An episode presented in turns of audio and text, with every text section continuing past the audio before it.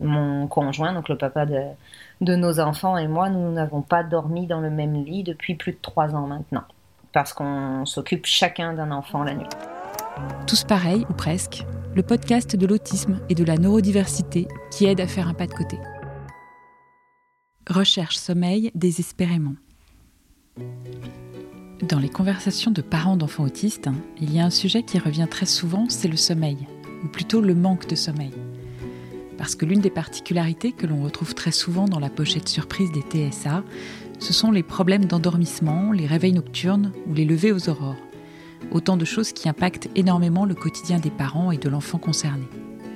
Quelles sont les particularités du sommeil chez les enfants autistes? Avec quelles conséquences pour la famille? Et surtout, que peut-on faire pour que notre enfant dorme mieux? Pour en savoir plus, je suis allée à la rencontre de parents, de professionnels et de personnes autistes. Voici un peu de nos échanges. Quand on devient parent, on est préparé à passer des nuits plus ou moins difficiles. Mais on tient le coup parce qu'on sait que ça va passer au bout de quelques mois normalement. Mais quand on est parent d'un enfant TSA, on s'aperçoit que ces problèmes de sommeil peuvent durer longtemps, parfois même très longtemps. Julie, maman de deux enfants avec TSA de 6 et 4 ans, connaît particulièrement bien le sujet. Euh, notre plus grand a ben, lutté contre le sommeil dès sa naissance. En fait, très rapidement, on s'est aperçu qu'il dormait beaucoup moins que la majorité des, des nouveau-nés et on s'est rendu compte qu'il luttait contre le sommeil. Euh, il se frottait le visage euh, alors qu'il allait s'endormir, comme si, comme s'il ne voulait pas s'endormir et qu'il ne comprenait pas simplement euh, l'intérêt de s'endormir, comme si c'était pas inné chez lui. notre second, c'est un petit peu différent. lui, il a 4 ans, puis il a des difficultés à s'endormir en fait, c'est-à-dire qu'il il n'arrive pas à se relâcher. Ce n'est pas, c'est, c'est pas comme s'il s'empêchait de dormir, mais c'est comme s'il ne parvenait pas à s'endormir. Notre plus grand, lui, a eu un diagnostic euh, plus tard euh, de troubles sévères chroniques du sommeil avec des terreurs nocturnes. Il a des, épisodes de terreur dans la nuit. c'est quand on ne sait pas ce que c'est, c'est assez terrifiant parce qu'il hurle. On serait en train de l'écarteler, il crierait pas moins fort. Donc il se met à hurler d'un seul coup, puis c'est comme s'il n'était pas vraiment réveillé. Et les interventions sont très complexes euh, dans ces cas-là parce que tout contact physique va euh, augmenter sa surcharge.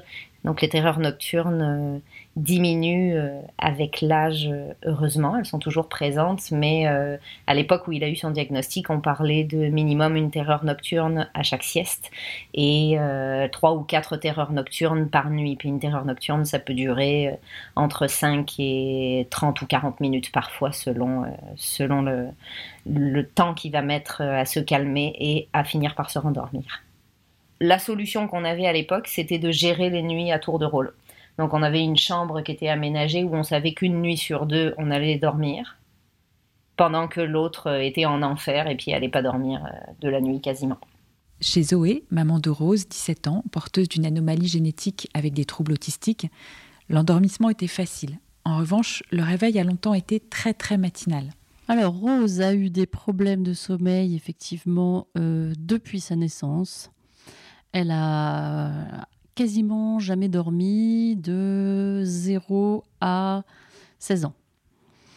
Donc c'est long.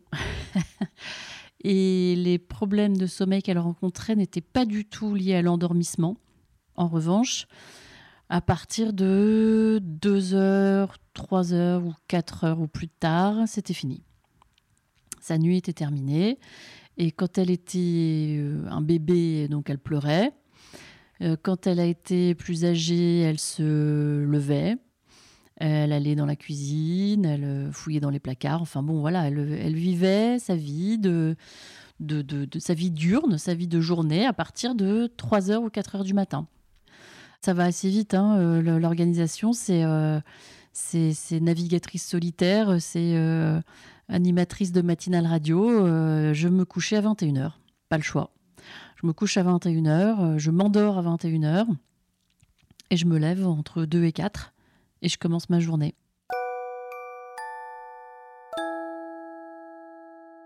Les aspects physiologiques, les particularités sensorielles et les facteurs liés à l'anxiété sont souvent très étroitement imbriqués dans ces problèmes de sommeil. C'est le cas pour Paul, le fils d'Hélène. Paul, un petit garçon autiste de 6 ans, a longtemps exprimé une angoisse irrépressible face à la tombée de la nuit. On s'est rendu compte que cette peur, elle était à la fois euh, liée au fait que la lumière décline. Euh, donc, euh, dès que il y avait la perception de, la lumière qui décline, il y avait vraiment une, appréhension très très forte qui montait. Et c'était lié aussi à des, expressions verbales. C'est-à-dire qu'il y avait ces deux expressions, la nuit tombe, le soleil se lève. Par exemple, je me souviens, euh, une fois où on faisait un trajet en voiture et on a été obligé de partir un peu plus tard, parce qu'on s'est mis à calculer tout le temps notre vie pour ne jamais être dehors au moment où la nuit tombe. Parce que c'était vraiment le, passage critique, le passage très très sensible.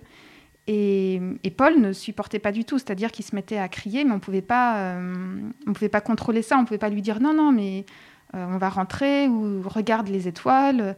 Euh, c'était vraiment une panique totale. Il avait peur d'aller que la nuit tombe, il avait peur du moment où on allait dormir, il avait peur de l'insomnie. Et le soir, il fallait tout fermer. Il fallait pas du tout qu'on voit le ciel, qu'on voit dehors. Aujourd'hui, Paul a surmonté sa peur de la nuit qui tombe, mais l'endormissement est longtemps resté un problème. Alors en fait, Paul ne s'endort pas euh, naturellement. C'est comme si quelque chose ne s'enclenchait pas. Euh, et c'est n'est pas uniquement une résistance ou une angoisse, c'est vraiment physiologiquement quelque chose qui ne s'enclenche pas. On est arrivé à un moment où on était vraiment très très fatigué. Le soir, il, il nous lâche pas en fait. C'est comme pendant le trajet euh, en voiture, euh, lorsque la nuit tombait, il, il lâche pas. C'est-à-dire, c'est comme s'il y avait une force énorme. Il allait continuer à nous appeler, à, à crier, parce que quand, dans les moments de, panique, il, commence voilà, à, crier.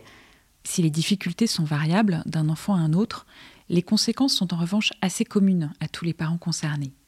Un épuisement physique et moral et un isolement social. Ben, je pense qu'on était devenu plus que l'ombre de nous-mêmes, finalement, euh, parce que le manque de sommeil, ça rend fou, quel que soit le, quelle que soit la situation, puis quel que soit l'individu. C'est on parle pas d'une semaine euh, avec un enfant qui fait ses dents puis qui a des nuits un peu difficiles. On parle de, de mois, voire d'années, euh, sans avoir une nuit, une nuit correcte. C'est un exemple basique euh, pour illustrer ça.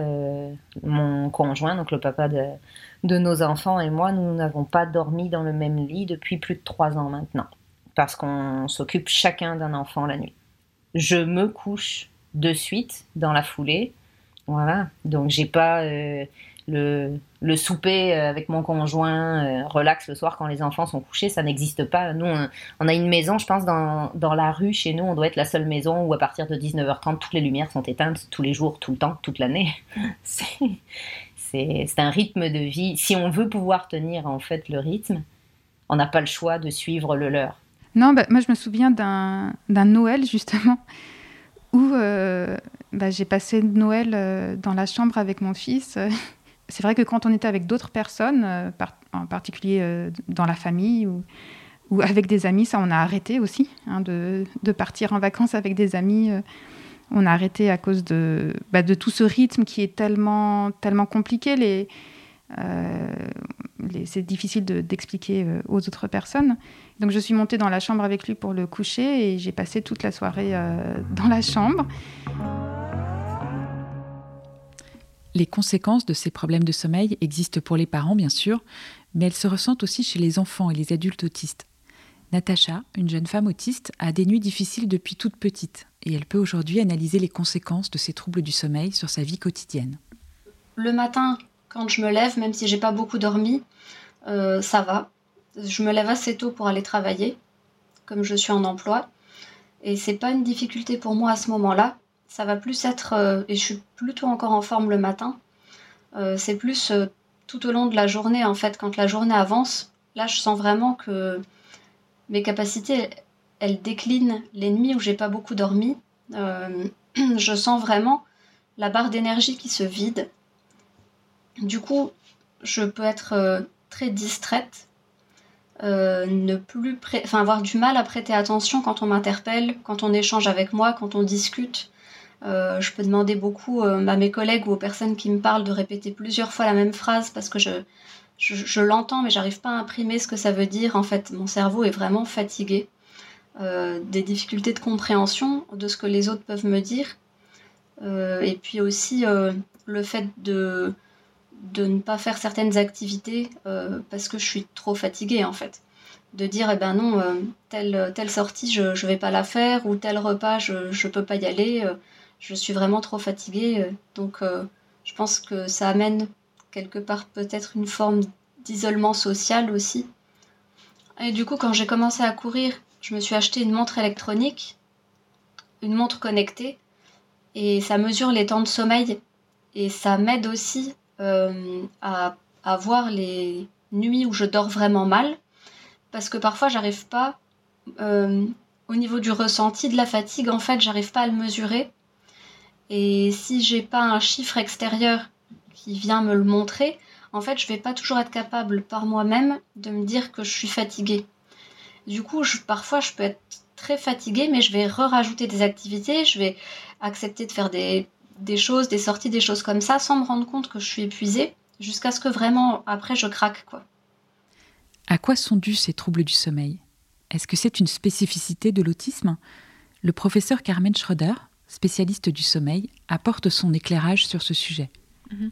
Alors, euh, ce n'est pas forcément une spécificité, mais euh, les troubles du sommeil sont beaucoup plus fréquents euh, chez les enfants avec un TSA. Donc, on dit en général entre 50 à 80 des enfants ont des troubles du sommeil plus ou moins sévères. Donc c'est plus fréquent que dans la majorité des autres troubles du neurodéveloppement, même si on peut en retrouver aussi.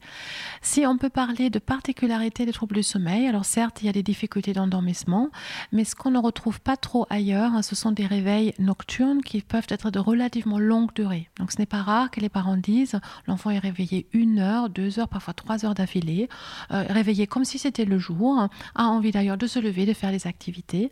Et on peut s'imaginer que c'est très compliqué compliqué du coup pour cet enfant le lendemain quand il va être aller à l'école, faire les activités et c'est aussi particulièrement difficile pour les parents.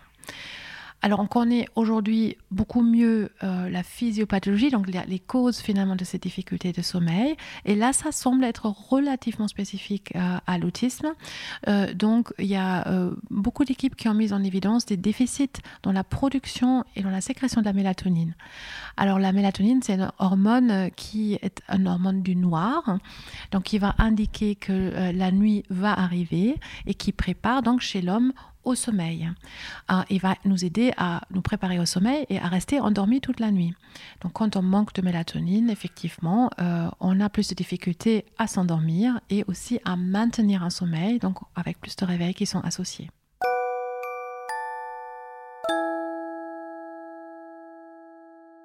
Savoir que l'on n'est pas seul à vivre cette réalité et que des facteurs propres à l'autisme sont souvent en cause, c'est déjà bien.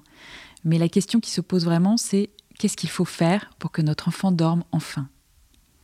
Alors bien sûr, il y a la fameuse routine du sommeil, celle dont tous les parents confrontés à ce problème ont entendu parler. Elle prend une importance particulière pour les enfants autistes qui ont besoin de prévisibilité, et Carmen Schroeder apporte quelques précisions qu'est-ce qui peut être mis en place le soir.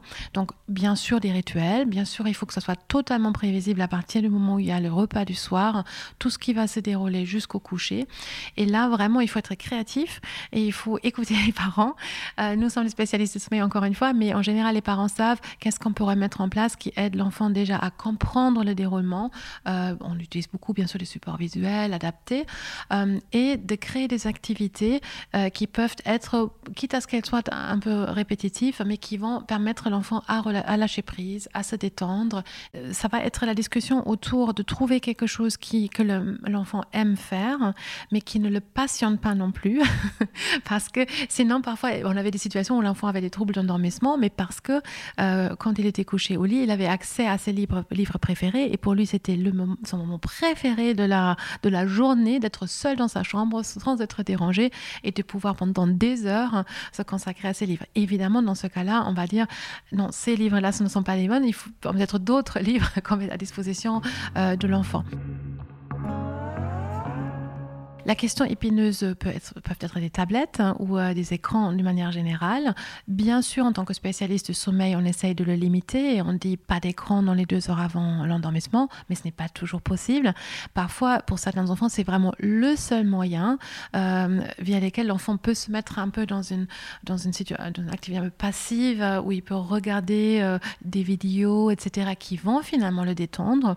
Et à ce moment-là, on réfléchit avec les parents qu'est-ce qui peut être montré sur les et on enlève la lumière bleue euh, de l'écran. On va vraiment adapter la luminosité pour que ça ne dérange pas trop l'horloge biologique et finalement euh, l'endormissement. Mais vraiment, c'est très individuellement. Il faut vraiment que ce soit adapté à chaque enfant.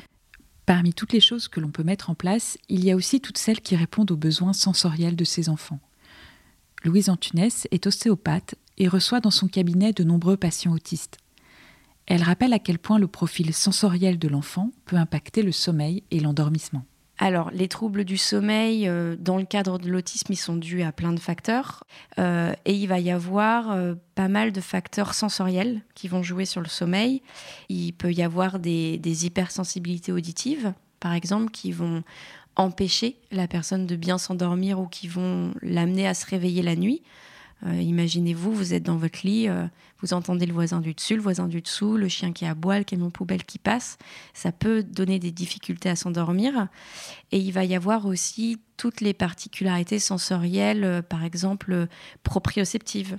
Vestibulaires des enfants ou des adultes qui vont avoir des difficultés à bien sentir leur corps, qui vont avoir besoin de bouger sans cesse, de se lever, de sauter, de marcher, de se balancer. Donc ça, ça peut donner des grosses difficultés à l'endormissement. Comment leur apporter ce bien-être perceptif qui va favoriser le sommeil? Quel matériel peut être utile pour répondre à cette recherche de sensations constantes qui se traduit pour certains par des sauts de cabri dans le lit? Quand on utilise du matériel sensoriel, il faut comprendre pourquoi on utilise ce type de matériel. Pas forcément essayer d'utiliser un, matériel pour son utilité, mais savoir ce qu'on veut travailler. Et c'est vrai que chez les personnes autistes, il y a très souvent, quand même pas tout le temps, mais très souvent, des notions d'hyposensibilité proprioceptive. Euh, donc c'est la sensation du corps dans l'espace. Et en fait, quand vous allez ajouter quelque chose qui va mettre du poids, que ce soit sur les jambes, sur le corps, sur le dos ou autre, vous allez euh, donner une seule grosse information à votre cerveau et ça va permettre de saturer les capteurs. Ça va permettre de, de diminuer cet état d'hypervigilance au niveau du cerveau. Et donc il y a beaucoup de personnes autistes qui dorment avec une couverture lestée euh, parce que ça leur permet en fait d'un petit peu saturer les capteurs, d'avoir une meilleure perception de leur corps. Et comme il y a une meilleure perception de leur corps, ça atténue cet état d'hypervigilance. Et donc les couvertures lestées, alors il faut bien faire attention quand on les utilise. Euh, en général, on conseille de ne pas dépasser plus de 10% du poids de la personne. Euh, et on conseille également euh, d'utiliser ce type de couverture avec des personnes quand, on est euh, dans une prise autonome, que ce soit des personnes qui puissent avoir la faculté motrice, en tout cas de retirer la couverture si ça, les, si ça leur appuie trop, si ça leur fait mal. Et tout ce qui est aussi contenant, par exemple, des draps élastiques. On voit beaucoup maintenant ce type de draps qui se vendent, des draps qui s'enroulent bien autour du lit qui, contiennent un petit peu euh, l'enfance sans évidemment le bloquer, ça peut être très intéressant parce que ça donne une certaine limite corporelle.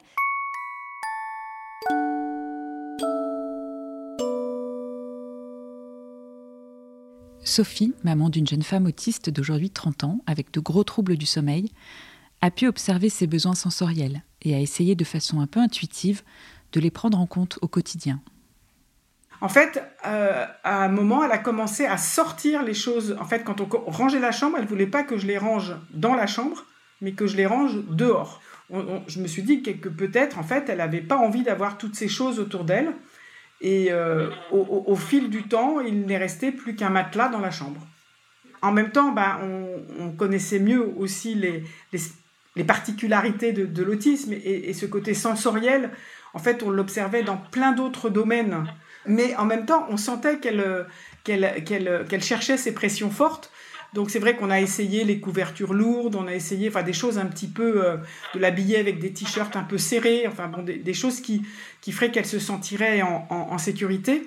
Et en fait, on a pensé à une à, lui mettre une tente euh, dans la chambre. Et là, on glissait le matelas à l'intérieur Et c'était assez magique. là, du coup, elle bougeait plus et elle s'endormait bien.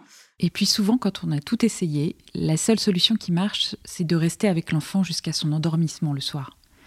Mais ce qui devient vraiment difficile, c'est quand il se réveille la nuit et qu'il ne peut se rendormir sans la présence d'un parent.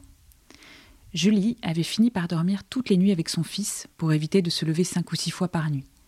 Elle essaye désormais de mettre en place très progressivement une autre routine d'endormissement. Ça prenait tellement de temps pour qu'il se rendorme qu'on finissait par s'endormir euh, allongé euh, au bout du lit sans couverture, puis se réveiller une heure plus tard en ayant froid euh, alors que lui venait à peine de se rendormir. Donc ça fonctionnait pas, on était vraiment trop épuisés. C'était préférable qu'il soit en cododo, et ça fait seulement trois semaines qu'il dort dans son propre lit, dans la même chambre que moi. C'est-à-dire que nous avons chacun notre lit dans des espaces euh, différents avec une, petite cloison qui nous sépare. Donc on n'est pas loin d'avoir une chambre, une chambre à part. Mais avant d'en arriver à cette étape-là, il a fallu qu'il apprenne à s'endormir le soir euh, sans que je sois allongée dans le lit avec lui. D'abord, ça a été assise au bout du lit, puis lui, il fallait qu'il s'allonge et qu'il finisse par s'endormir. Ensuite, ça a été, je me suis assise par terre à l'entrée de la chambre, mais dans la chambre pour qu'il puisse me voir s'il avait besoin, parce qu'il y avait beaucoup d'anxiété euh, rattachée à ça naturellement. Et ça a été un processus vraiment très long, là on parle de plusieurs mois, où petit à petit on a gagné un petit peu en autonomie. Un enfant qui a de graves difficultés d'endormissement finit souvent par être lui-même angoissé à l'idée de rester de longues heures dans son lit sans parvenir à trouver le sommeil. Une autre piste, donnée par Carmen Schroeder, est donc, paradoxalement, de commencer par le coucher plus tard pour réduire ce temps d'insomnie. Euh, ce qui est compliqué, c'est de vouloir, par exemple, coucher un enfant, et d'ailleurs ça, ce n'est pas spécifique pour les enfants avec TSA, un enfant qui est couche tard, lève tard naturellement, euh, de le coucher tôt, euh, ça c'est très contre-productif, ça peut être contre-productif parce que l'enfant va passer plusieurs heures parfois au lit sans pouvoir dormir, et en fait, ce qu'on va faire, on va entraîner une insomnie chronique en fait. L'enfant va perdre complètement confiance dans son sommeil, il va se dire d'accord, je dois me coucher, mais de toute façon, je ne vais jamais pouvoir m'endormir. Certains enfants commencent à angoisser et même à appréhender le moment de coucher parce qu'ils savent qu'après, ils, seront pendant plusieurs heures dans le noir. Donc ça, il faut vraiment éviter. Euh, ce qui est un des objectifs, c'est que l'enfant puisse associer le moment du coucher avec l'endormissement. Euh, et du coup, une solution peut être euh, de coucher l'enfant donc plus tard, à un moment où de toute façon il a tendance à s'endormir.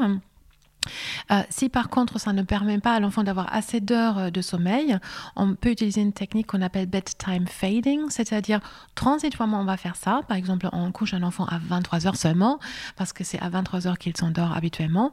On garde un lever le matin assez, euh, enfin, je veux dire, habituel. On ne laisse pas dormir l'enfant plus longtemps le matin. Par exemple, on le lève toujours vers 7-8 heures.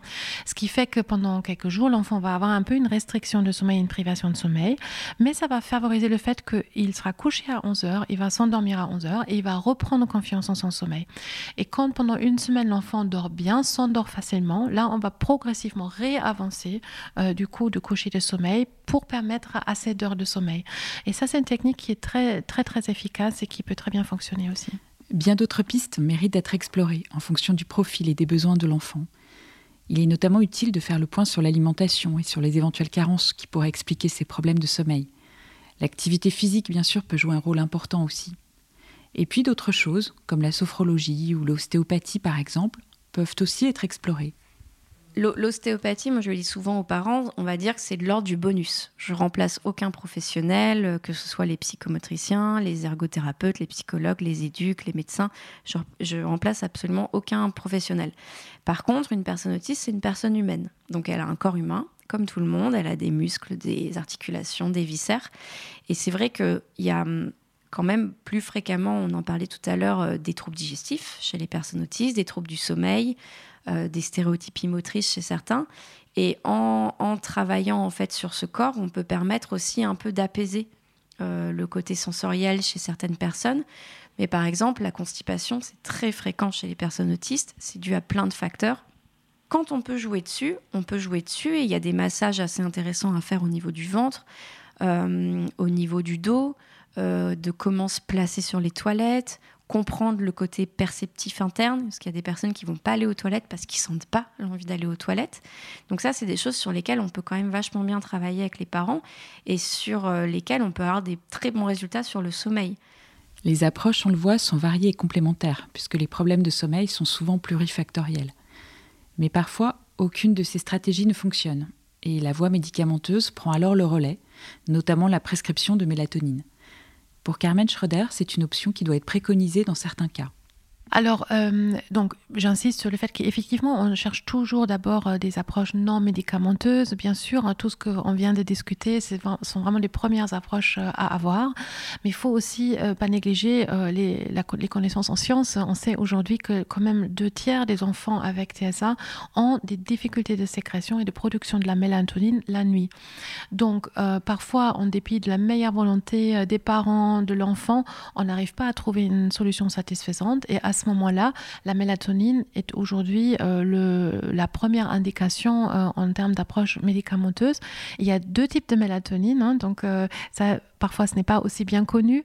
La mélatonine à libération immédiate, donc elle va être tout de suite disponible un quart d'heure après la prise, mais deux, trois heures après, elle n'est plus disponible dans le sang. Donc, elle donne un petit pic à l'endormissement et peut être très efficace pour l'endormissement des enfants. Par contre, elle va être moins agir sur les réveils nocturnes et elle peut parfois provoquer euh, un réveil le matin un peu plus tôt encore. Et plus récemment, euh, euh, la, mélatonine à libération prolongée, donc là, on est, la mélatonine à, libération immédiate n'est pas disponible sous forme d'un médicament, donc on doit la faire prescrire par un médecin en préparation magistrale. par contre, la libération prolongée existe sous forme médicamenteuse, c'est le Slenito en France. et là, on est vraiment dans une logique de substitution c'est-à-dire la mélatonine va être donnée une demi-heure à une heure avant le coucher parce qu'elle va être libérée très progressivement et par contre euh, elle maintient euh, la disponibilité toute la nuit euh, jusqu'au matin. On va couvrir donc aussi toute cette période des, des réveils nocturnes. Quand on est un parent épuisé, on n'est évidemment pas contre ce petit coup de pouce qui s'apparente parfois à un véritable miracle quand ça fonctionne pour l'enfant. Mais donner une petite pilule à son enfant pour dormir, ce n'est pas un geste anodin et on s'interroge évidemment sur les possibles effets secondaires. Euh, c'est une très, très bonne question. Euh, euh, je pense, on, ma démarche est toujours d'être très transparent avec les parents et par rapport à chaque prescription médicamenteuse, on parle du bénéfice-risque. C'est-à-dire déjà, il faut bien sûr que le tableau clinique soit tel qu'il y a une perte de chance pour l'enfant si on n'arrive pas à améliorer le sommeil, ou pour la famille d'ailleurs. Hein. Donc, c'est-à-dire, on voit qu'il y a des réelles répercussions de la journée, du fait que l'enfant ne dort pas bien la nuit, la famille est épuisée. Donc, il y a vraiment nécessité de trouver une solution. Et du coup, de, de, de pouvoir montrer qu'à la fois une prescription par mélatonine va finalement à la base du problème, parce que la mélatonine n'est pas assez produite, donc il faut bien la donner, et aussi de montrer vraiment les résultats de toutes les études qui montrent qu'il y a très peu d'effets secondaires, parce que c'est une substance naturelle finalement que l'organisme sinon produit de toute façon lui-même. Euh, et les effets secondaires sont vraiment ceux attendus, c'est-à-dire ça peut être quand on le donne, on est somnolent, on sait ce qu'on veut aussi. Il faut juste être vigilant que l'enfant n'a pas de somnolence le matin au réveil, par exemple. Quand la mélatonine fonctionne pour son enfant, ça change la vie de toute la famille. Mais que faire si au bout d'un moment, on a l'impression que ça marche moins bien? Est-ce que ça veut dire qu'il faut augmenter le dosage? Alors, ce n'est pas très bien retrouvé dans les études. Donc du coup, effectivement, ça nécessite parfois de se poser la question, est-ce qu'il y a peut-être encore autre chose? Par exemple, on peut avoir des carences euh, en fer qui peuvent faire que l'enfant ne dort pas très bien. Si on ignore de les prendre en charge, il se peut que régulièrement, l'enfant va passer par des périodes où il y a plus de réveil nocturne. Donc là, il faut chaque fois plutôt d'abord se questionner sur le fait, est-ce qu'il n'y a pas autre chose qui interfère, ou un événement d'ailleurs dans la vie de l'enfant, comme nous tous, l'enfant peut vivre quelque chose qui fait qu'on passe par une période de mauvais sommeil. Donc, je trouve la logique ne doit pas toujours être d'augmenter la mélatonine. L'échappement, ça, on appelle ça comme ça, l'échappement thérapeutique est finalement très peu retrouvé euh, dans les études. Plutôt, je dirais, c'est questionner sur d'autres causes, ou peut-être qui peuvent aussi exister avant de juste avoir le réflexe d'augmenter le traitement. Hmm. Au final, si l'on tente de mettre en œuvre les pistes évoquées dans cet épisode, quelles sont les chances de voir enfin dormir son enfant et donc de retrouver des nuits normales en tant que parent? Alors, je dirais, pour expliquer un peu les étapes, parmi des personnes qui consultent pour ça, euh, où il y a des troubles du sommeil, donc ça concerne quand même la majorité des enfants euh, avec TSA, euh, je, dirais dans un quart, un maximum un tiers des cas, on arrive uniquement avec des approches hygiène de sommeil, comportementale seule. Deux tiers, hein, facilement, ont quand même besoin, en tout cas transitoirement, d'un traitement, et là, la mélatonine va être le traitement de, première indication. Si les approches sont bien menées, je dirais, on arrive à régler la très grande majorité vraiment des troubles du sommeil. C'est rare qu'on ne trouve pas euh, de solution. Euh, si euh, dans cette vraiment large minorité, hein, parce que c'est, il faut, le dire, vraiment, ce n'est pas une fatalité des troubles du sommeil, majoritairement on trouve une solution donc, il y a parfois des, choses qui persistent un peu. Ça peut être lié à plein de choses différentes. Soit que l'enfant a d'autres comorbidités qui jouent aussi sur le sommeil. Donc, ce n'est pas qu'un un enfant avec un TSA, mais euh, une épilepsie associée ou euh, une malformation cérébrale, euh, etc. Des perspectives plutôt encourageantes. Encore faut-il avoir accès à des médecins formés à ces troubles du sommeil. Euh, on est bien conscient de ce problème-là, qu'il n'y a pas assez de spécialistes déjà de sommeil de l'enfant tout, venant euh, en France et euh, encore moins pour la question spécifique des, TSA. C'est pour ça qu'avec des collègues, on a vraiment réfléchi à mettre des modules de formation à disposition pour les professionnels, déjà pour améliorer les connaissances des médecins généralistes, des pédiatres, spécifiquement sur le sommeil associé aux troubles du spectre de l'autisme. Mais ces modules de formation sont aussi ouverts aux parents et ça peut être un très bon moyen de trouver toutes les ressources euh, finalement euh, déjà pour soi-même commencer une démarche euh, thérapeutique en hygiène de sommeil, en, thérapie comportementale, de pouvoir aussi le discuter avec les pédiatres, avec, avec des outils. Et si ce n'est pas, pas suffisant, là, à ce moment-là, on peut contacter des centres spécialisés et on trouve une cartographie de la France sur le site de la Société française de recherche et de médecine du sommeil.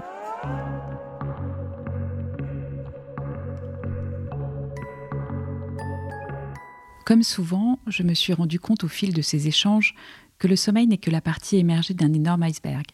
Il faudrait explorer de nombreuses autres pistes liées à l'alimentation, à la gestion de l'anxiété, à la présence éventuelle d'autres troubles, à la façon dont l'enfant est occupé dans la journée, assez pour être bien stimulé, mais pas trop pour ne pas être surchargé.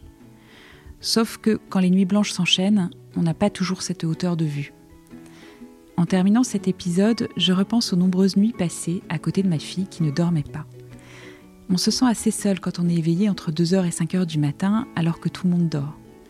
Et moi, dans ces moments-là, ce qui m'aidait, c'était de me dire que quelque part, en France ou ailleurs, il y avait une autre maman ou un autre papa d'enfant autiste qui était comme moi allongé à côté de son enfant en attendant un hypothétique endormissement.